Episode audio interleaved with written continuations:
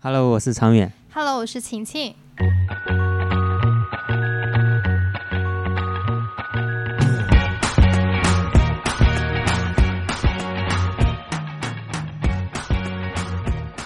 大学的时候就认识了，对然后是同一个教会，呃是你们就是在同一个活动里面认识，但是那个时候还没有对对方有兴趣。没有。然后有一次我呃就是晚上就是活动结束之后，我就那次碰巧跟常远一起回来，然后我宿舍的一个室友看到说，诶，今天看到你跟某个男生一起，还挺阳光的。我说怎么可能？我怎么可能跟那样的男生在一起？为什么我们长远哪里哪里让你产生了这样的想法就法？觉得没有那个时候好像没有想着要去谈恋爱什么的，哦所以就完全就是普通的那个朋友的关系。对，然后在认识他之前，其实我是没有跟其他女孩有什么交往过的。对，然后呃，就是跟女孩在一起也会也会让我觉得很不自在，然后也觉得哎很害羞啊之类的。啊、你看我就是觉得啊、不怎么讲话哈，就是对这样的人怎么会有勇气去啊追一个女孩子呢？对我来讲，因为我是从大学一年级信主的，然后在追求这个信仰的过程当中呢，然后正好是大四了嘛，然后当时那个呃就是考研究生那个结果好像也下来了，还剩半年的时间。你知道半年的时间就是大学最后一学期了，然后我想，哎，我这年龄好像也不小了，然后我要 我要想一想这个这个这终身大事的问题。这个在这个信仰里边哈，对于这个婚姻是怎么讲的，然后就到网上找，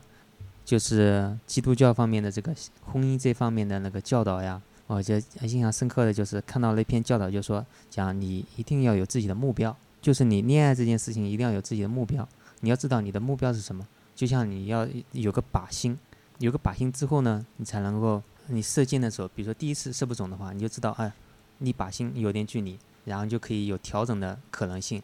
然后我当时就想，哎，我的目标是什么？我就我就觉得，哎，我的目标应该是爱主的，爱主的，哦爱主的姐妹吧。有信仰的哈，对有信仰的，对，有信仰的，对，对这个信仰感兴趣的，然后能够跟我一起能够去追求这个信仰的，啊、女孩子。然后当时啊、我就啊、就是呃，顺便就在脑袋里搜了一下我身边的这个女孩子哈，哪些是有信仰的，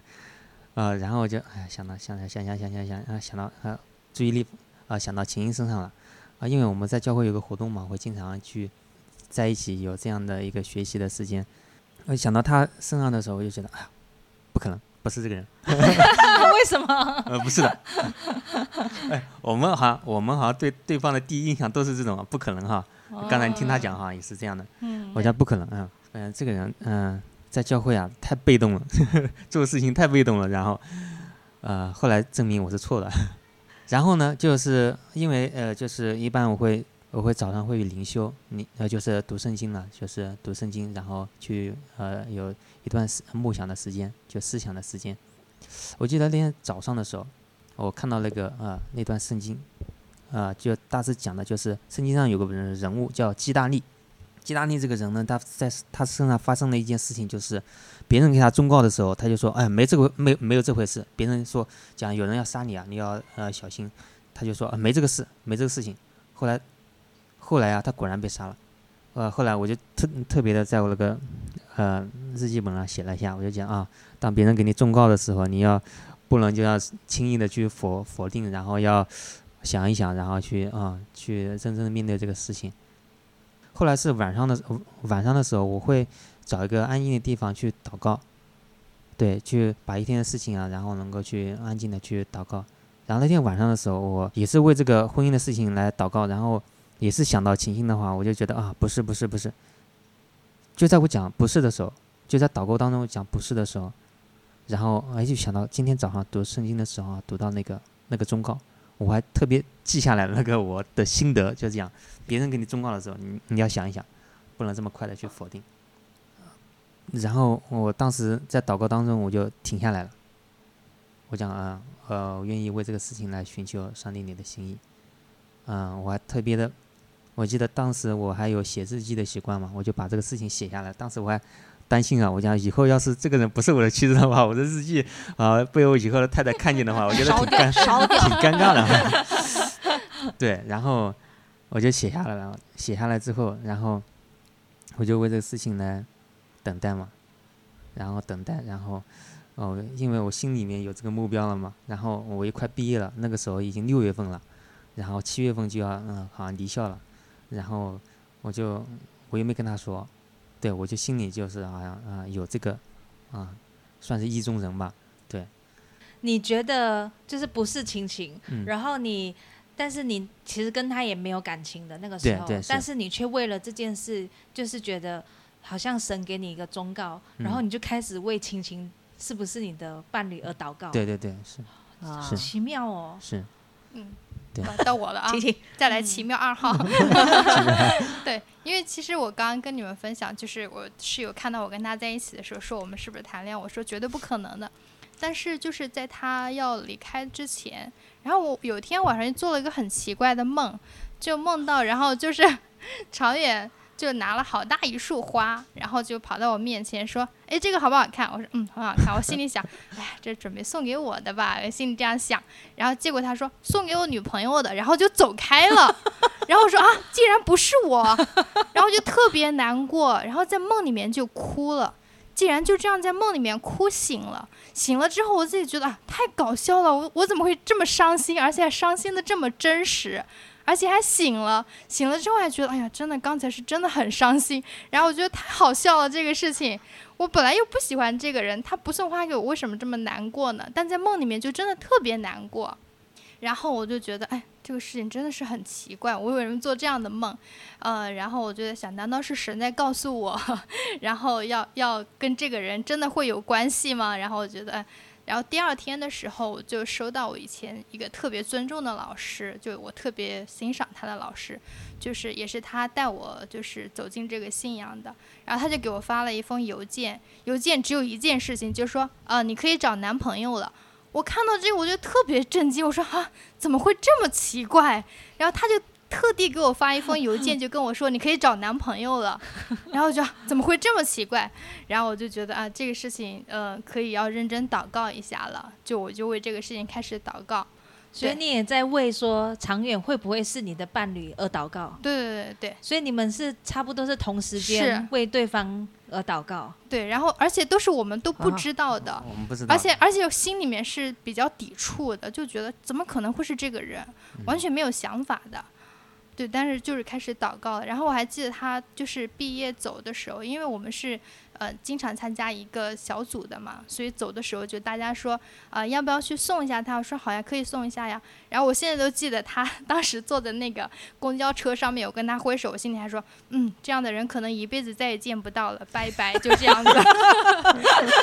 所以虽然你们彼此为对方祷告，但是嗯在教会的活动，你们也没有特别去跟对方去交往。没有没有，就我们可能唯一的交往就是在他，呃，当时考研的时候，就是那个分数线下来之后，我们可能有两次晚上就聊了一下对于前面这个路怎么走，嗯。可能就是很单纯的这种朋友之间的这种，好像就只有这两次，嗯，对，其他的都是集体活动，彼此不认识的那种，就知道、哦那个是一个人，这个是我们小组里面的参加的一个成员，仅此嗯。而已。是。嗯，对，对，我还记得那那晚上我问一下他意见嘛，我就觉得啊，我想我心目当中有两个学校，一个是比较好一点的，还有就是一般的。我想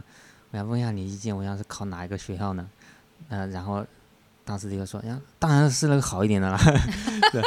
然后那天晚上他就呃他就嗯陪着我，就是一起在那个校园的那个那个围着那个校园的那个运动场，就就是我们就聊了这个事情。那是我第一次跟女孩子一起，就是走路单独聊，单单独聊天，对，你怎么那么纯情啊？很不可思议，在现代这个时代里，是是，对，所以嗯你你想就是，我就觉得后来我想一想哈，然后我就觉得，哎，像我这样一个人，我当时这么有勇气去好跟女孩子这样这样啊联系啊，我觉得好像是，好像就觉得在这个呃呃信仰当中，就觉得到了个时间如有，神助，觉得到了时间就为这个事情来预备的时候，在那个预备的时候，好像就啊、因为有预备的时候，就有外边的啊、这个信息进来，然后就好像就支持你，好像就就会啊有不同的表现一样。对，然后后来的时候就是，呃，中间其实我们都没有什么联系，就是过很久可能会收到他一个短信，就会那种很普通的朋友之间那种问候呀。然后因为我们下一年的话，我就要离有毕业了嘛，然后我们宿舍的人就说：“哎，我们今天一起去吃一个散伙饭吧。”就一起去外面吃饭。然后就是我当时，我记得那个时候是我手机我是从来不带在身上的。然后我妹妹就很生气，她就说：“你总是八百年都不接电话的人，麻烦你出门的时候把手机带上。”然后那天跟他们吃饭的时候，我就说：“啊，今天一定要把手机带上，要不然要被妹妹骂了那种。”所以我那天就把手机带了。然后等到我呃就去点菜的时候，然后手机就响了，然后我就拿出来一看，诶，好像是这个长远的。我说怎么 八百年不联系的人怎么会给我打电话？然后我还特地找了一个安静的地方。但是在我找的过程里面，我就想找个安静的地方听他讲什么的时候，然后发现他电话挂了，然后我就很犹豫，我就说，啊，怎么会这么快就挂了呢？我要不要打回去呢？打错了，打错了。因为我就想，如果我要打过去的话，是不是好像不太好？但是我也就觉得好像为什么会打个电话？然后我就在那里思考的时候，我就在想，啊，要不要就打回去吧？我就是打了电话回去了。你知道那个那个时候心里多紧张吗？天人交战，这辈子没有给女孩子打过电话的人，真的是。啊，是这样的，就是因为从六月份嘛，那年的六月份，然后就心里就就为他为秦星来祷告了，就来寻求那到底是不是哈，是不是可以成为终身的伴侣？然后从六月份，然后九月份呢，我就要从安徽到西安。啊，到陕西西安去读书了，然后真的是离得非常远，然后就在西安的时候边读书也，呃，边为这个事情来来祷告了，呃，祷告当中呢，然后呃，就是在这个过程当中呢，就就是快靠近十二月份的时候，还是什么时候，反正就是中间，从九月份到十二月份中间有个时间点，我跟以前的那个牧师牧者呃联系了。然后跟他嗯联系呢，也是呃汇报一下我在西安的情况呀，跟他讲一下在西安什么情况。然后哎，他就他就问我说讲，嗯，你有没有心上人呢？哎，我就觉得他问的很突然哈，我就讲讲讲没讲没有吧，好像也不太对哈。讲有吧，好像也没表明关系。我想啊，好像有一个心上人，好像有，好像有。对，我就跟他讲 想了一下，我想是啊，以前就是我们。啊，活动当中那个亲戚姐妹啊，然后我就跟他讲，他就说了一句话，我印象很深刻，讲，呃，那你还挺放心的，就是意思是说哈的，我我的理解是，都离了这么远哈，都离了这么远，然后你不为这个事情哈着急哈，啊，你不怕这个女孩被别人抢去啊，啊，大概是这个意思了。这个后来啊，从那个时候开始，好像这个呃寻求的那个呃进程就加速了一样。就被这个啊加速了一样，我已经牧师死了，你知道吗？牧师 我已经在这里急到这里了，然后他还说我已经加速了，还好还好有牧师提点他，不然不然他一直都在祷告，然后都没有行动。对，对我就是应该是很慢的，就是这个呃提醒之后，我就真的就是为这个事情啊呃加速了，就真的加速了哈。然后就我还记得我在那个自习室里面，然后也是。呃，其实开始很紧张的，我就我就讲啊，给他打电话嘛，打了第一遍之后，然后没接，我想这肯定不是的，不是神给我预备的是吧？没想到我打回去了是吧？对对对，然后我正好像对自习室走的时候，哎，电话来了。嗯，对啊，然后啊，所以我刚才说我在想，我犹豫到底要不要打回去嘛，最后所以我就打回去了。打回去之后，他就他就跟我说，他说啊，呃，有一件事情想请你帮忙。我说哦好，你说什么事？他说我想请你帮我代祷。我说哦好，你说祷告什么事情嘛？他说祷告一下，看你是不是神为我预备的那一位。然后我就愣住了，然后我说这这什么情况？这是 高级别的表白。然后，然后我就愣在那里了。然后他就觉得他他好像当时听到我愣在那，他以为是我要反对不同意了嘛。我当时特别担心，我觉得这是呃是什么情况？应该是我问什么情况？我就是出来吃个饭而已。还说请我帮忙，然后我说帮什么忙？说帮你祷告，看我是不是你神为你预备的那个。然后我就愣了半天，之后我就说哦好知道了，为你祷告，就这样。你别说，长远要么不出手，出手还是挺厉害。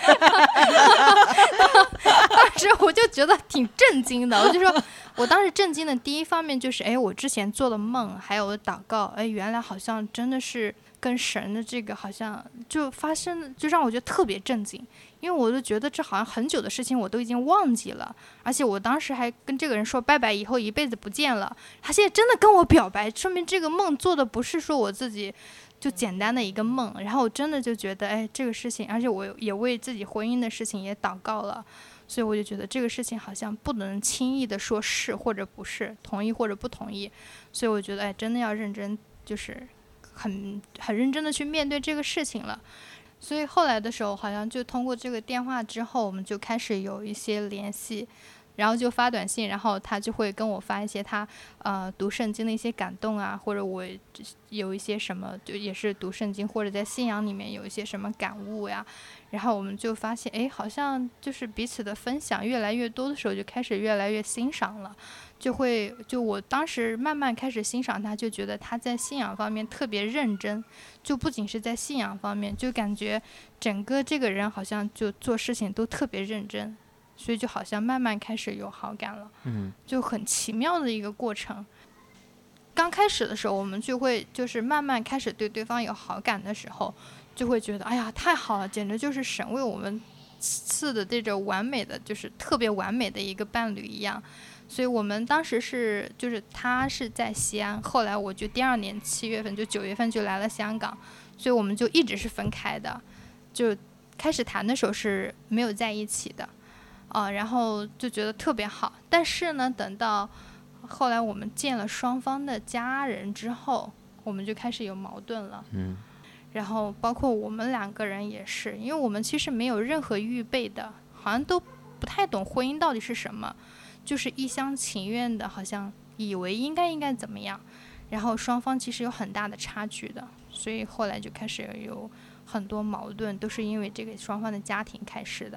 但是我们能坚持，还是要结婚。包括后面，就是结过婚之后有孩子之后，家庭里面很多矛盾，就其实真的有想过要不要分开。但是都是因为前面这个很神奇的两个人在一起的经历，就让我们觉得，嗯，这个真的是我们的神给我们的这一个特别的经历，好像让抓着我们，让我们觉得不能放手，所以才能就是走到今天。对。真的就是就像刚才请你讲的一样，就是因为啊这样一个奇妙的事情，就是在我们看来就是不可能会发生的这个恋爱的这个这个过程嘛，就让我们就就去相信这是上帝的带领，然后在这个带领过程当中呢，遇到这些困难呢，我们没有想着轻易的去放弃，就还是去去面对，但是又不知道该怎么面对了。特别是争执的方式，就是他很生气，然后我开始就不讲话。我觉得我要讲话了，因为我要压制我里面的那个不开心，我压制，对，压制我。为了爱他，我就觉得哦，我要呃不说他。对，为为了爱他，我就觉得要呃让他讲，我也不说话，然后好像能够帮到他呀。其实不是，就是我不讲话，也不知道他他在他心里觉得，也不知道我心里在想什么。是，嗯，他就会更加的生气。他就会觉得是对着一堵墙在说话，对。其实我是希望他能理解我，但是他就是不讲话，然后我就觉得是对一堵墙一样，然后我就觉得特别崩溃，然后就试过。那时候可能真的是抑郁很严重，那个时候就试过，呃，用头撞墙啊，撞窗户把头撞破啊什么的，有无数次的想着去楼顶上面跳下去呀，有真的试过晚上一个人跑去楼顶坐了很久，但是又觉得没有勇气，所以那个时候就觉得很不容易。嗯，然后为什么说长远现在有改变？我觉得真的是这个信仰好像拯救了我们两个。就是其实主要的是需要两个人的就是改变跟成长。然后就当我们现在回过头，因为我们其实中间因为我有抑郁跟那个焦虑，就有去看医生啊，有见辅导，然后就慢慢的就好像要要开始认识自己，就是自己跟原生家庭的关系呀，嗯，跟丈夫呀，跟。婆婆这些关系，然后就发现其实自己生命里面也有很多自己认为的执着，就是当我们开始面对自真实的自己的时候，就开始去改变自己。然后就像长远，他改变就是，嗯、他要主动的说出他的感受。啊，我来说。啊、好，你来 说你的。好，对，然后其实呃，你讲嗯就是本来嘛，我是因为什么信主呢？我就觉得自己成绩不好嘛，然后觉得自己 这个人就是智商有问题，好像就是反正就好什么方面都不行，然后就是从这个啊、出发点来信主的，信耶稣的哈。呃，然后在这个过程当中呢，会就会有一有一种状态，就是你是要在用这个信仰来包装你自己，你在用这个信仰这个很好的这个东西。啊、很好的这些规条啊，来包装你自己，把你里边那个弱点啊，外边包得很绚丽，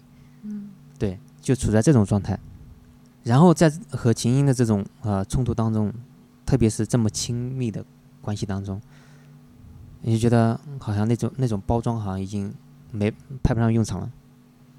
派不上用场，然后自己还很痛，因为里边有有个弱点，有个就像你肉，就像如果我的呃呃胳膊上面有个暗疮，那别人稍稍碰一下我就会痛，嗯，并不是那个人碰碰我的那个人有问题，他可能就像小朋友一样慢慢的拍一下，可能我也会痛，但是好像只有去面对我自己里边的这个弱点，就是本质上的这个弱点啊，我才能够啊、继续的在这个关系当中走下去，因为这个弱点在我里边，只要我一跟他在一起就会痛。那只有如果我想跟他在一起不痛的话，那我首先要啊、把我这个胳膊上面这个暗疮给给去掉。这样就有一天，然后我就记得啊、就是遇到了一本书，叫嗯《谦卑》这本书，谦卑啊，我觉得当时呃特别适合我的这个情况。他说，你可以把一切的呃你的不顺，都可以当着你谦在神神面前谦卑的这个谦卑的这个机会。哎呀，当时我就真的是借着这本书，就是莫安德利写的这本书，对，然后就哎，真的是，我就向上帝承认，我就是这样的，我就是这样的人，我现在的状态就是这样的，啊，不论是工作方面、家庭方面，还有我自己里面，就是这样的。呃，我觉得这是给我的一个出路，就是承认里面，先承认自己里边的那个弱点。当我承认的时候，就会发现，呃，我有机会可以认识这些，可以认识我里面的这些弱点。在我认识的时候，就发现哎有资源可以来帮助我。然后在这个过程当中呢，自己好像，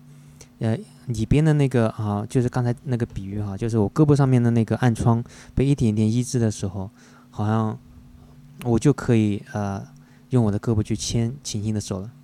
本来牵的时候，他可能在呃呃情绪里边，他可能推我一下，我就非常我就非常痛了，我就没办法去呃在心里面去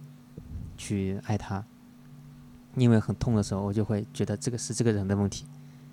是这个人问题，然后他让我很痛，然后当我自己去这样去嗯面对的时候，我就会真的就觉得就像我胳膊上面那个暗疮被呃医治了，然后我可以去呃牵他的手，我跟可以跟他一起去呃再继续对前走。到现在我们也是就是彼此就是手拉手对先走，不能讲我们解决了所有的问题，我们只是在一起啊、彼此陪伴，然后能够成为呵护对方成长的那个人。听他刚才分享的时候，我就在想，其实可能男生一般都会比较理性一点，然后女生都会比较就是情绪化一点。我就觉得我好像一直走在情绪化的里面。我就在想，我当时其实我自己也是走了几个过程，就我其实之前就有这个信仰，但是等到我家庭里面遇到这些问题的时候，我觉得我要跟这个人离婚了，所以我就觉得我要放弃这个信仰，所以那个时候我就，嗯、也不愿意去教会啦，然后我就觉得，嗯、第一个阶段我是觉得我把我的依靠，好像我的拯救就放在我的家人的身上，我就指望他们能够帮我，然后就说他们，比方说让我爸妈过来帮我带孩子呀什么的。后来我就发现 很现实的问题是，他们就是有他们的一些就是他们会觉得做不到的地方，然后我就觉得啊，慢慢的我就觉得靠他们也靠不住了。后面的时候我就觉得啊，我可以依靠我的朋友们，我的朋友们对我也都很好，我就觉得我在照顾孩子呀，在学业方面都很很希望他们能帮助我，但是后来我也知道这肯定也是不行的嘛。最后的时候我就说啊，我要靠我自己，所以我要重新去读书。所以我读完那个之前那个升学的时候，我要去读那个幼儿教育。我说我要重新靠自己，要怎么怎么样。然后等这所有的过程里面，其实我都发现，所有东西好像其实都不能让我心里面的满足，让我能够有力量重新回到这个家庭的生活里面。然后后面的时候就觉得好像还是这个神，最后就是不离不弃。然后带着我，就是他也通过生活里面的这些很多，在我现在看来还是神迹一样的事情，就帮我拖着，就让我慢慢的就是呃能够找到合适的医生啊，就看就是自己，因为之前可能那个产后抑郁啊，然后加上那个嗯这么多年这个过程里面，还有自己原生家庭这些关系里面这些伤痛啊，好像就让我嗯找到了合适的医生。然后就一边是在嗯身体上面的这些医治，另外一方面就是和神之间关系的医治，就开始慢慢的回归自己的信仰，嗯，然后就觉得好像最终还是只有在这个和神的关系里面，让我能够解脱一样，就能有力量去面对自己的生活。对，所以当我们在一起去见辅导，就像刚刚常远讲的，我们有彼此的成长。就我们看到自己身上其实有问题的，就是我们最大的收获是，就是和原生家庭的界限，就是我们也通过这个信仰，我们也知道了，就是人要离开父母，就是和对方两个人走在一起，所以我们就觉得哦，嗯，自己的孩子要自己去照顾，不能指望父母，还有就是跟他们之间要保持这个界限。不仅是跟婆婆，还有我跟我自己原生家庭。对，长远其实他在我们关系里面，他很大的一部分伤害，其实跟我是一样。他会觉得我跟我父母他们的关系让他很受伤，就像我嗯从他父母那里得到的伤害一样。所以我们开始就通过嗯建立辅导，也通过我们的这个信仰有反省的能力，就让我们同时知道啊，一方面跟父母的关系要保持界限。就所以，当我们这样想的时候，再加上我们在信仰群体里面有一些走在前面的人，他们就跟我们分享，就是如如何走过来的经历，嗯，就是应该家庭应该有的样子是什么样子的，所以我们就知道，就是呃要离开父母，所以就跟父母分开，那就是我们至少在这个距离上就不会再有冲突了嘛。对，然后再加上我们通过在信仰群体里面，就看到很多前辈，他们很多的榜样，告诉我们应该应该要怎么做，然后我们也就觉得试着呃学习他们，所以我就辞了工作，然后我们现在就开始自己带孩子，就在这个过程里面，我们双方都会觉得被医治，嗯，然后就开始慢慢的就对方都有改变的时候。就好像幸福就开始又回来了，嗯，对，就开始。你们现在结婚几年了？快算一下。我们是一二一二年元旦结婚的。一二年，所以八年了。对。然后现在是怀第二胎。是。对。易阳呢，就是我们家的呃小孩，呃，他就那段时间就一直拉着我讲。我想要个弟弟。哦，他的愿望成真了。对啊，对啊，我想要个弟弟。然后爸爸说：“我想要妹妹。”对，呃，我真的，我真的跟他说了，我想想，我想要个妹妹。小孩子嘛，在这样讲的时候，我也不好反反反对他。那我就想，那我们一起祷告吧，我们为这些事情来祷告。其实我心里是真的想都不敢想这个事情。然后啊，我就每天晚上跟他一起为这个我想要这个弟弟来祷告。应应该祷告了有六个月到一年，哇！然后这么久，对，然后他很坚持哦，哦，这个小孩是 是，对，然后在这个过程当中，好像自己的心真的被改变了呀。呃，就有一天，就有一天，我嗯，突然就想到，就说养这个孩子啊，呃，因为我们那个阶段正好经历了香港的社会运动，嗯，对，然后呃外面有很多的那个就是催泪弹的残留，对吧？然后就想到再加上我们自己生命的状态，就是不敢想不敢想这个孩子来到这个世界上会是什么样的。呃，就那天就突然有个心中有个想法就，就想，想你想想你自己，你自己这里边的这个新生命容易吗？你里面这个新生命的成长容易吗？他要突破很多的障碍，要在这种冲突当中成长，是不容易的。哎呀，我当时就想明白了，我就觉得是的，我里面的这个新生命的成长都这么不容易，那这个孩子他要面对他的不容易，他要面对他来到这世界上要面对的挑战。对我这样想的时候，我心里就就放下来了。我当时是因为我说我就是结婚之后我就很想多要几个孩子嘛，然后但是这几年就生活觉得实在太悲惨了，完全没有能力想再要孩子，然后等到后面就是就是慢慢自己和这个神的关系在信仰方面有改变的时候，我就觉得很想再要生孩子了，但是因为那个时候有抑郁症嘛，所以一直在吃药，所以我当时想停药的最大动力就是生孩子，然后。后面终于到去年五月份的时候，终于要停了，我就说我要生孩子了，但是长远他又不同意嘛，然后我就没办法，一个人生不了啊。然后等到去年就是下半年的时候，长远好像他就觉得开始有点松动了，他也没有说坚决反对了。但是那个时候就是像刚长远讲的那个催泪弹，好像到处都是，因为我们当时正好住在大部嘛。离大学也很近，大学那个时候不都说发了几千枚那个 催泪弹什么的，然后我们也确实都有顾虑，那就说缓一缓吧。然后等到后面，没想到疫情又来了，又觉得，所以就感觉整个社会都在很大的动荡。然后我就觉得，哎，这个生孩子不知道什么时候才能实现了。然后有一天晚上的时候，我现在记得三月二十一号，就是今年，就是三月二十一号那天晚上洗完澡之后，我就看那个影子，我发现，哎呀，自己怎么这么胖，像怀孕的样子。然后突然间我就想，哎，如果真的怀孕，我还觉得挺怕的耶。就突然间那个时候，我觉得很很害怕了，因为想到自己就是前面因为生孩子那一段，正好是跟家里矛盾最严重的时候。我觉得特别害怕，我说不想要孩子了，我不要，很可怕。然后再想呢，就是我自己第一个孩子，就是他生出来之后，其实有很多次要去医院，就是我们家这个孩子肠套叠都经历了三次，所以就觉得嗯，养这个孩子太辛苦了，所以觉得不要了，我不想再生孩子了，很可怕。然后就在我这样想的时候，突然就就觉得脑子里面有个声音，就说。嗯，你的孩子现在不是也很健康吗？你觉得你的孩子现在这么健康，是因为你的努力吗？是因为你厉害吗？你把他照顾的这么好吗？然后我就突然间就觉得，哎，真的不是。我就想到我怀孕前面四个多月的时候，就是完全不能吃东西。